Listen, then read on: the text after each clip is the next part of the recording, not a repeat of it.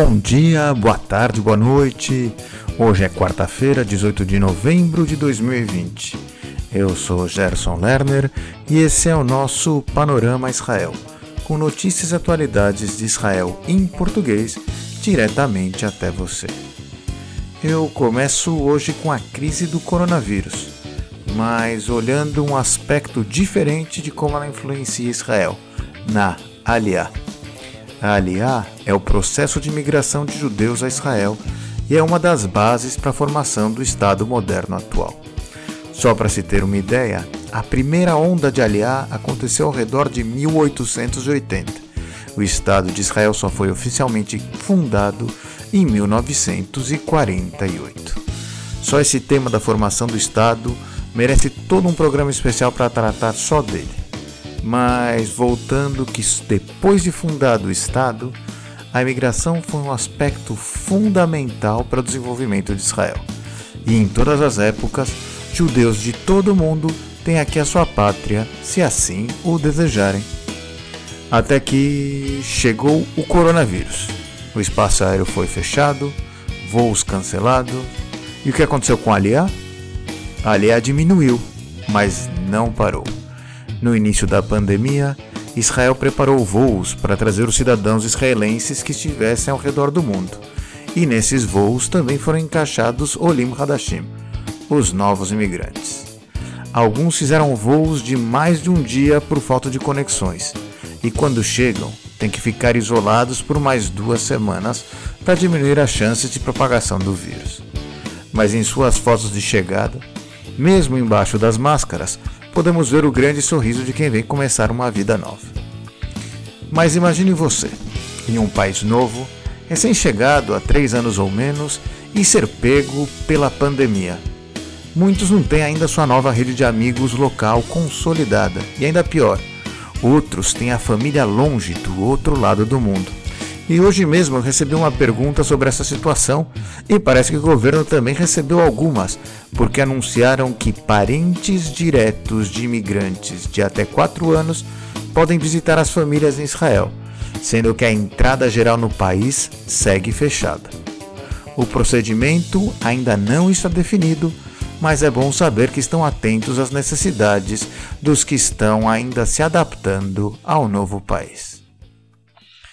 E agora vamos a outros destaques do dia. Uma delegação oficial do Bahrein esteve em visita hoje a Israel pela primeira vez na história. Durante o encontro, os dois países apontaram para a abertura de embaixadas até o final desse ano. Além disso, Israel já está preparando uma página web onde os bahranis poderão pedir seu visto para Israel online na espera do início próximo de voos diretos entre os dois países. E em Israel, as histórias de ataques contra o país são como novelas e vêm capítulos. Ontem, o Exército de Defesa de Israel descobriu explosivos enterrados no sul das colinas do Golan, dentro de Israel, próximo da fronteira com a Síria. No capítulo de hoje, os caças do Exército de Defesa de Israel atacaram alvos militares na Síria pertencentes à força Quds iraniana e ao exército sírio durante a noite. O ataque danificou armazéns, quartéis generais, complexos militares e até baterias de mísseis terra-ar. O exército de Israel está em alerta na região norte, caso novos capítulos venham a acontecer. E nesse último trecho do Panorama Israel de hoje, eu quero fazer algo diferente e contar em primeira pessoa um pouco de como estão sendo feitos os testes para o coronavírus aqui em Israel. É, ontem eu recebi um SMS da prefeitura de Rehovot convidando os habitantes a fazer o teste do coronavírus. E hoje decidimos ir no local indicado fazer o exame.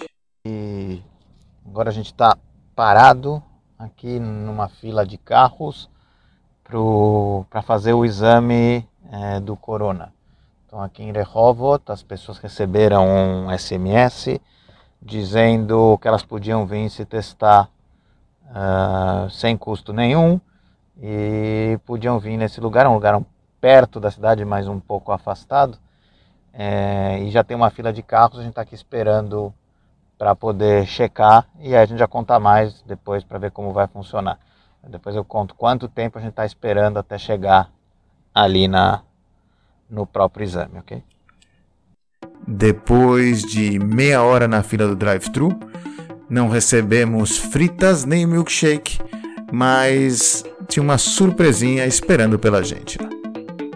E a gente continua na fila aqui ainda esperando para fazer o exame.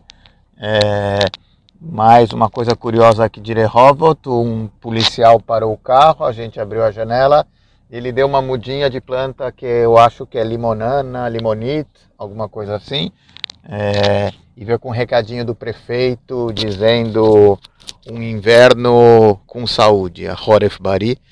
Então a gente está levando todo mundo que está vindo fazer o exame, está recebendo uma mudinha é, de planta para levar para casa. É, simpático, simpático. E depois de uma hora na fila de carros, finalmente chegamos até o momento de realizar o exame. E uma hora toda a fila passamos o processo, é, um cotonete na boca e um em cada narina. E vamos esperar que por SMS a gente deve receber os resultados logo logo. Quando chegamos em casa, recebemos uma mensagem automática do Pico da Oref, o Departamento de Defesa Civil, confirmando o exame e avisando que os resultados serão enviados para Kupat Rolim, o nosso plano de saúde. Se você quiser, você pode ver as fotos da aventura no nosso grupo de Facebook, o Facebook Groups Panorama Israel.